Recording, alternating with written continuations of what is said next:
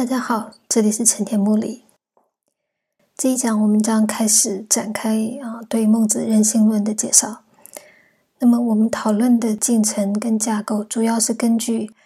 孟子在告子上的前六章来作为我们推进这个他的人性论简介他的人性论的凭借。根据他这六章的讨论来逐步的分析与人性论有关的各项问题。那么，为什么是这六章？主要原因是这六章就是在孟子里面最集中的，作为呃孟子与他人辩难人性的主要的六个篇章。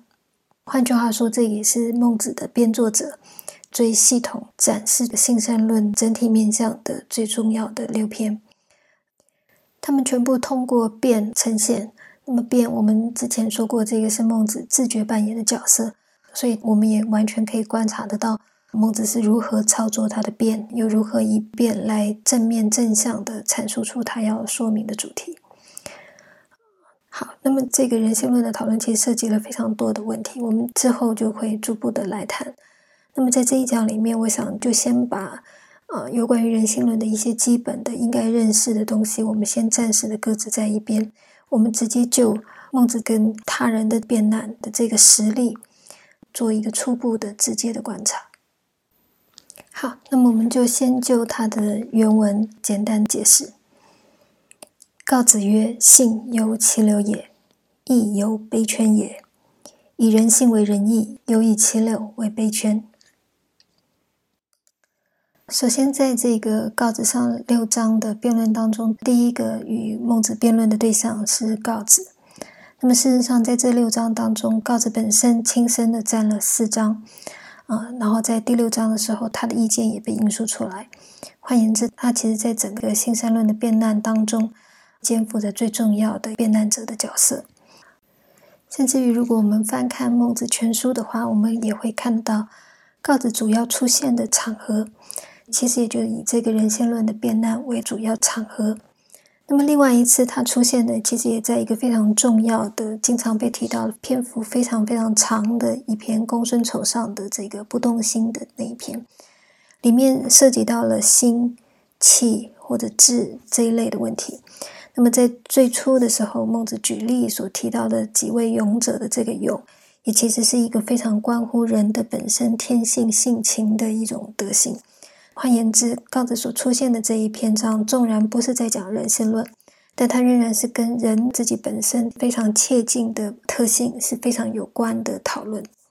那么，所以可以想见，他在整个这个呃最触及到人性或者人自己本身的某一些天赋的特质特征，他的立场、他的说法，是孟子相对重视而意图回应的。好，那么他在告子上的这第一章里面，他说些什么呢？性指的就是人性了。他说性，如果我们做一种比喻的话，那么它其实像杞柳，杞柳是树木的名称，所以他以树木来譬喻人性。那么接下来，义由悲圈也，义是什么东西呢？我们在这里不做仔细的界定，可是我们知道孟子讲仁义礼智。这个是在孟子的书中最重要的四种德性，甚至我们如果研读思想史的话，有些人会特别的突出孟子跟义的关系。当老子里面提到仁义礼的这个序列的时候，也有许多人把这个义连接到孟子来说，礼连接到荀子，而具有一种思想史德性主题上面的递进的意义。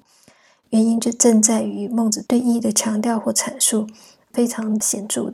他在全书的第一篇就已经开始提到义的问题了。好，这个是后话。总之，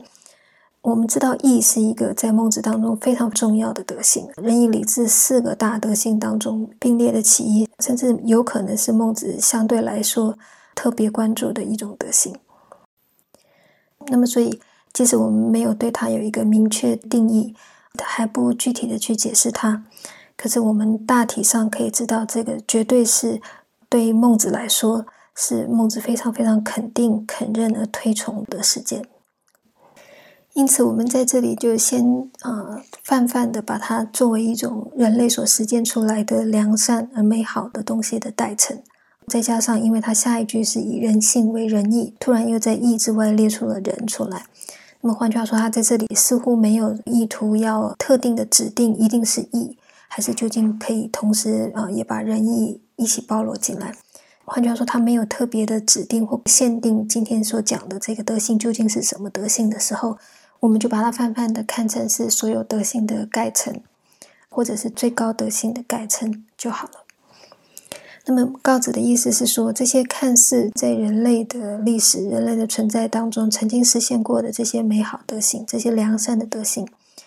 如果要做比喻的话，那么他就会用杯圈来做比喻。那么什么是杯圈呢？如果看注解的话，我们大体会知道它是一种圆形的器皿，就好像杯跟圈的这个这个声符所相关联的这些器具一样，啊，是圆形的结构的。那么它们全部都以木质做边，换句话这些是一些木质的圆形器皿。好，告子接下来继续说了，他说：“如果啊，今天我们以人性为仁义，以是用的意思，为是做的意思，换句话用人性来做仁义的话，那么如果也要为这个做法来做一个比喻的话，那么他说就犹如以齐柳为杯圈，用齐柳来做杯圈。”好，这段话大体上是什么意思呢？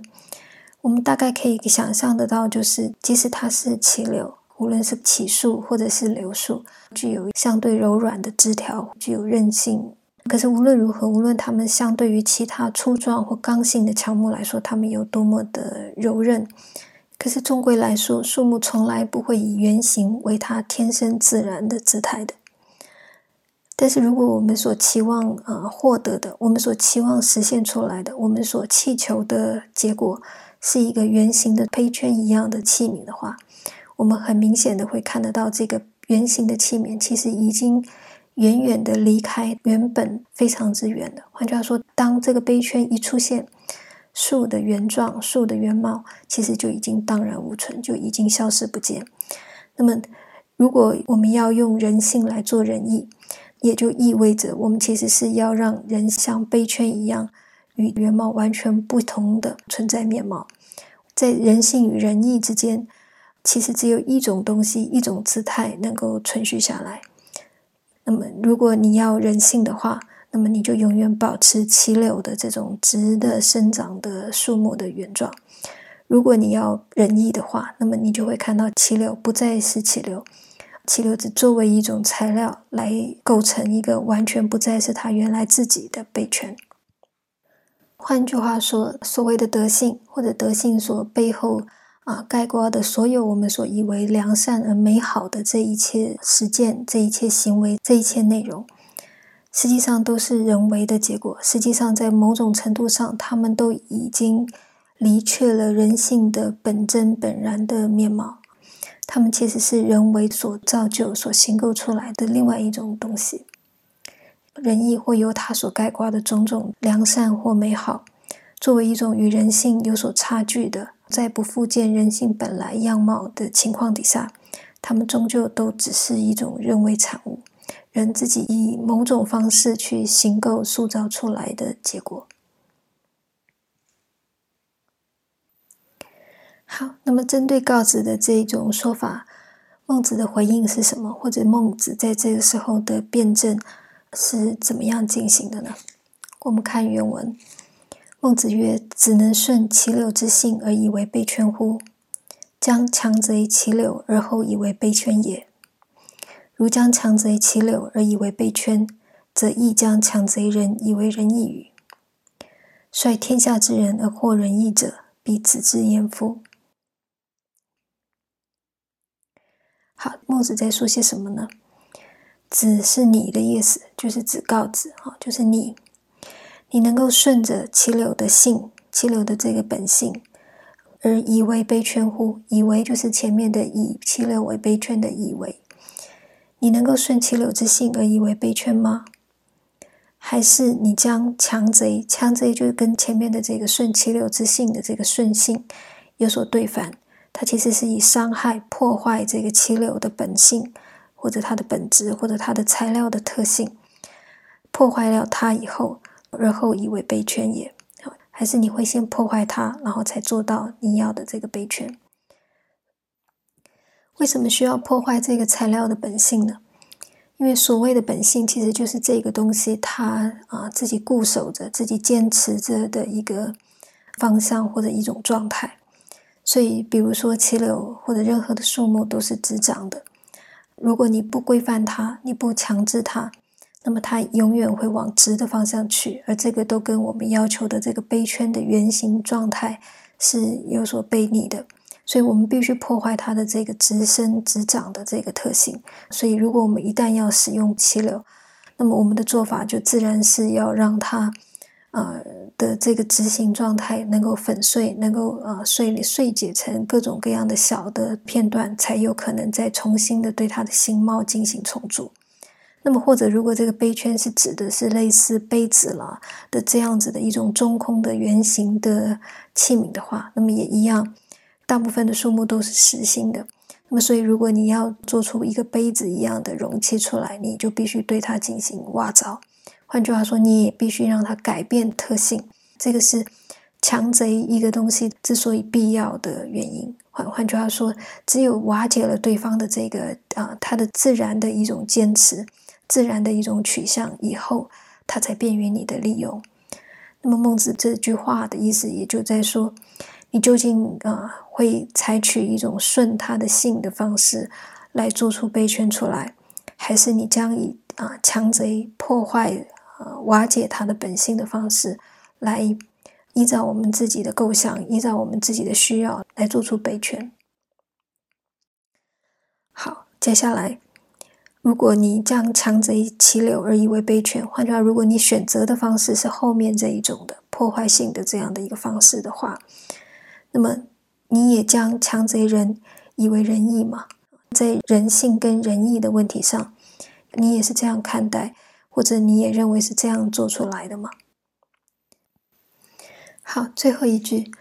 率天下之人而获仁义者，必子之焉夫。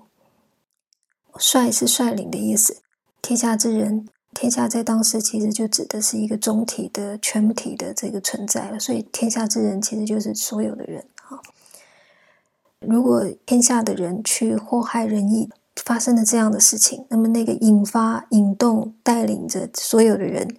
去背弃这个仁义，去伤害这个仁义、唾弃这个仁义，而对他有所破坏的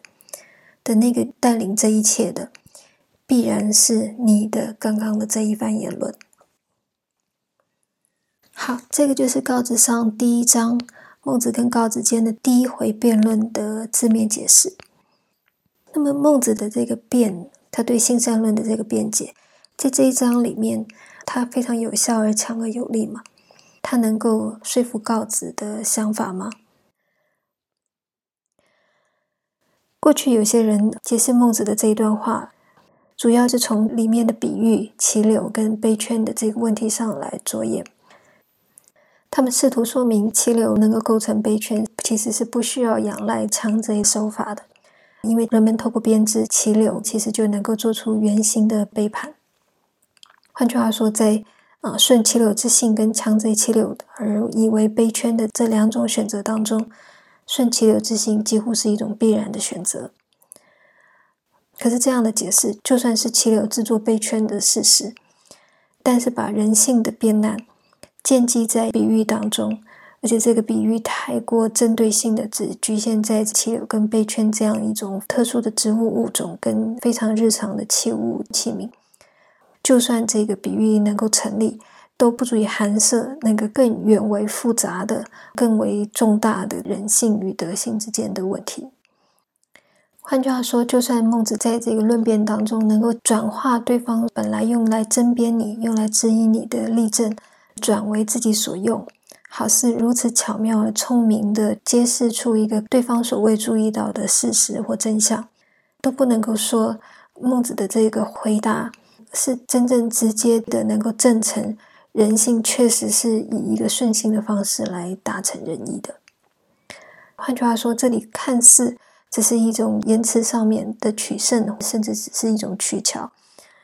没有进行关于人性究竟是什么，人性为什么是善的。啊，为什么人性跟德性之间有一种纯粹的顺性发展的关系？它其实这里完全没有阐释，完全没有进行任何的补充或说明。换句话，这里完全没有对于人性与德性问题的实质的讨论。那么，如果是这样的话，这一个论辩可以说其实是非常的失败的。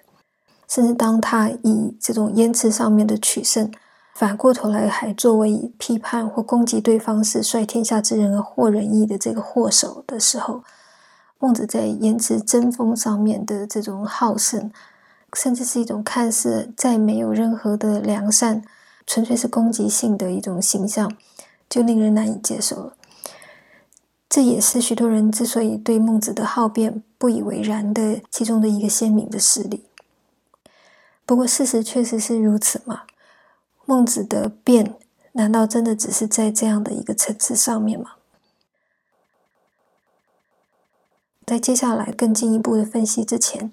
我想先提出两个问题，请大家思索。第一个是，就前面的这样的一个字面解释，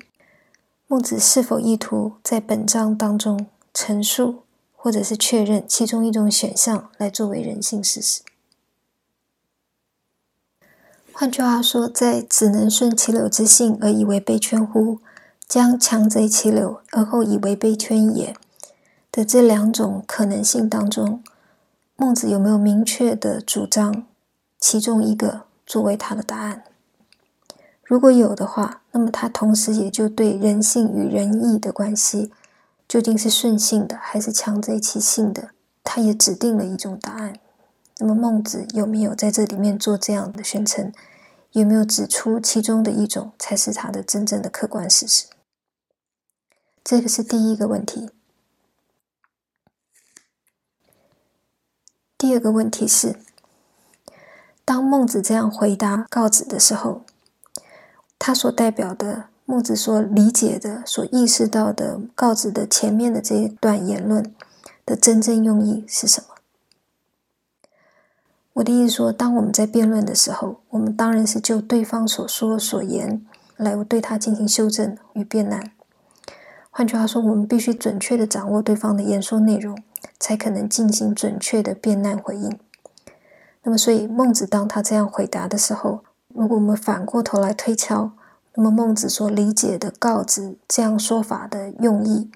这样说法的真正的宗旨，或者这样说法的重点是什么？孟子所理解的告子，他的真正的面貌是什么？